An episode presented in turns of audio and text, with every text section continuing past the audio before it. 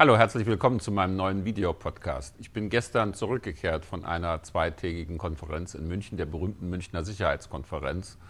Die hat schon zum 45. Mal stattgefunden und ich bin annähernd die beiden letzten Jahrzehnte jedes Mal dort gewesen. Das war eine der hochkarätigsten Konferenzen und auch eine der interessantesten, die ich bisher dort erlebt habe. Das hängt natürlich auch mit der allgemeinen politischen Lage, dem Neuanfang in Amerika zusammen und es gab da ja auch einen sehr wichtigen Auftritt. Aber vorher wollte ich etwas zur Innenpolitik sagen, denn dort sind auch hintereinander, nicht parallel, die Kanzlerin aufgetreten und ihr Herausforderer Frank-Walter Steinmeier, der deutsche Außenminister.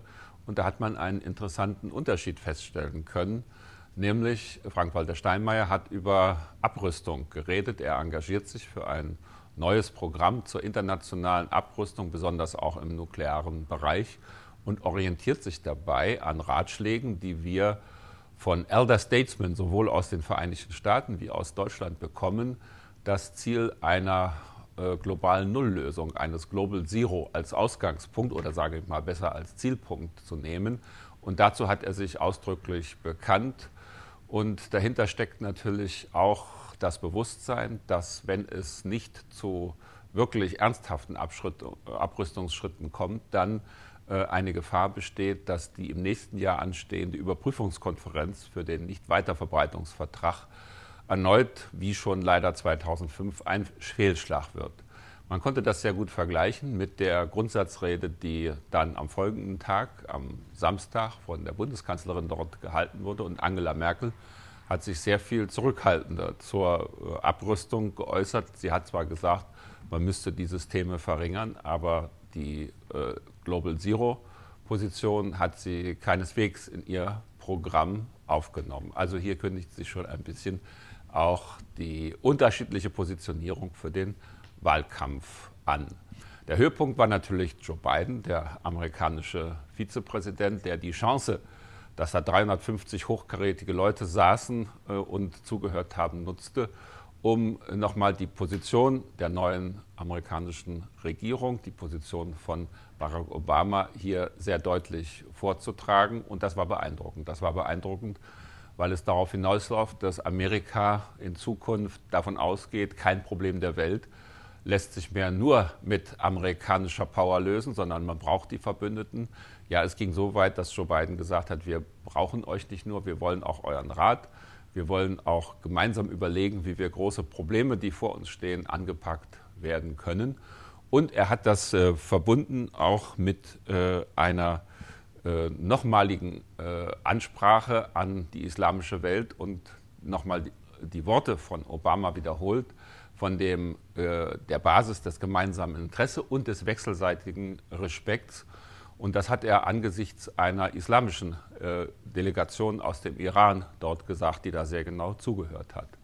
Und das war dann eigentlich ein weiterer Höhepunkt, die Rede von Ali Larijani, dem Parlamentspräsident aus Teheran, der äh, dann mehr aufgefallen ist mit einer ziemlich aggressiven Rede, mit sehr, sehr viel Kritik an Amerika und an Israel, auch wenn da keine neuen Punkte kamen.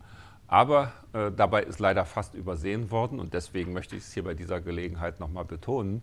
Mir ist da besonders aufgefallen, dass er bei zwei Punkten auch Positives gesagt hat, nämlich von einer goldenen Chance eines Dialogs mit Amerika gesprochen hat, jetzt nach dem Präsidentenwechsel und auch nicht völlig ausgeschlossen hat, dass ja vielleicht eine Lösung dieses iranischen Atomproblems darin liegen könnte, was auch schon mal der deutsche Außenminister Frank-Walter Steinmeier vorgeschlagen hat, nämlich eine international kontrollierte Wiederaufarbeitungs- und Anreicherungskapazität aufzubauen, wo der äh, Iran sich einbringen könnte. Das ist durchaus ein äh, Ansatz, der Hoffnung macht.